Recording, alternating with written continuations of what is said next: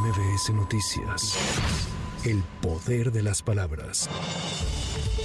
Juez de control calificó de legal la detención provisional con fines de extradición de Néstor Isidro Pérez Salas, el Nini, presunto jefe de seguridad de los hijos de Joaquín El Chapo Guzmán. El gobierno de Estados Unidos cuenta con 60 días para solicitar de manera formal la extradición de Pérez Salas para ser juzgado por conspiración para importar y distribuir fentanilo. Por su parte, un juez de distrito le concedió la suspensión de plano a Pérez Salas para el efecto de que no se ejecute su extradición. Es una detención provisional, 60 días para que Estados Unidos formalice una petición. No se difiere para otra fecha. No, porque esto es nada más una detención provisional. Entonces el, el gobierno norteamericano lo hará en 60 días. Su cliente se No, queda es aquí. que ya no puedo Su decir cliente más. se queda aquí nada más para confirmar si su cliente se queda aquí en el reclusorio, ¿verdad? Con permiso, perdón, perdón.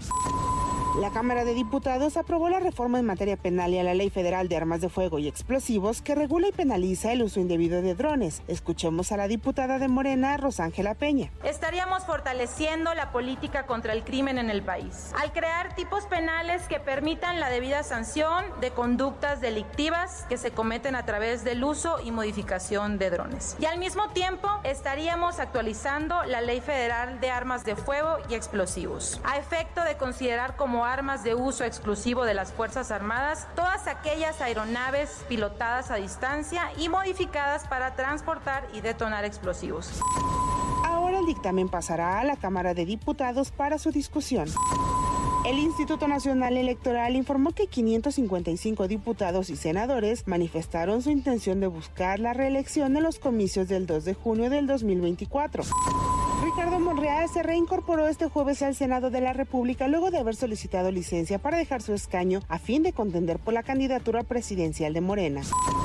El ex subsecretario de Prevención y Promoción de la Salud Federal, Hugo López Gatel, dijo que no le preocupan las denuncias que se presentaron en su contra por violaciones a derechos humanos y al acceso a la salud a raíz de la atención deficiente a la pandemia por COVID-19. No ha habido ningún requerimiento, si lo hubiera en su momento lo comunicaré. preocupan esas denuncias No. ahora que ya no es subsecretario? No, no, no, pues en ningún momento me han preocupado. Se ha hablado de algunas denuncias, hay mucha politiquería y mucha propaganda de quien sabemos que viene, de los grupos conservadores que perdieron privilegios, que perdieron el control del poder público y hoy están muy enojados porque la transformación sigue adelante y se vuelve cada vez más ¿Qué le responde a lo que le dicen doctor Muerte? Bueno, ¿Qué le claro, responde? es parte de las eh, retóricas. ¿Qué me decía usted? Ante la cercanía de las movilizaciones del 25N, Día Internacional de la Eliminación de la Violencia contra las Mujeres, la Secretaría de Seguridad y Protección Ciudadana recordó a las 32 entidades que existe un decálogo sobre manifestaciones que los obliga a no reprimir la libertad de expresión de las colectivas y mujeres que salgan a las calles del país a manifestarse. Así lo señaló el subsecretario Luis Rodríguez Bucio. La Secretaría de Seguridad y Protección Ciudadana generó el Decálogo por la Libertad y la Paz en la protesta social para las manifestaciones del 25 de noviembre que se realizan cada año. Por ello, en el marco de la Conferencia Nacional de Seguridad Pública, la licenciada Rosa Isela Rodríguez Velázquez exhortó a las 32 secretarías de seguridad del país a hacer efectivo este decálogo. En México se garantiza el derecho a la libre manifestación, por lo que la actuación policial respeta y deberá respetar en todo momento las expresiones de lucha de las mujeres.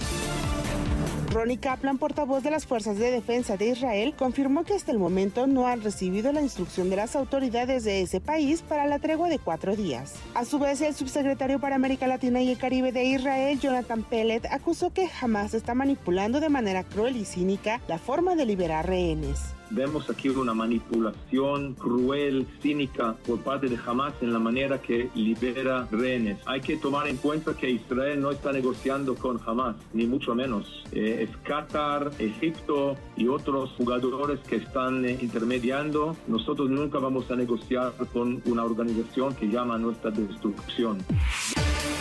Ante la falta de votos para que su ratificación sea aprobada en el Congreso de la Ciudad de México, la fiscal general de justicia Ernestina Godoy advirtió que no habrá ratificación que valga si ello implica negociar la justicia. No hemos negociado la justicia para complacer a los corruptos y los que defienden a quien culpa a las mujeres de su propia muerte. Por eso participo con firmeza en mis principios, porque no habrá ratificación que valga si ello implica negociar la justicia. Para MBS Noticias, Anaí Cristóbal.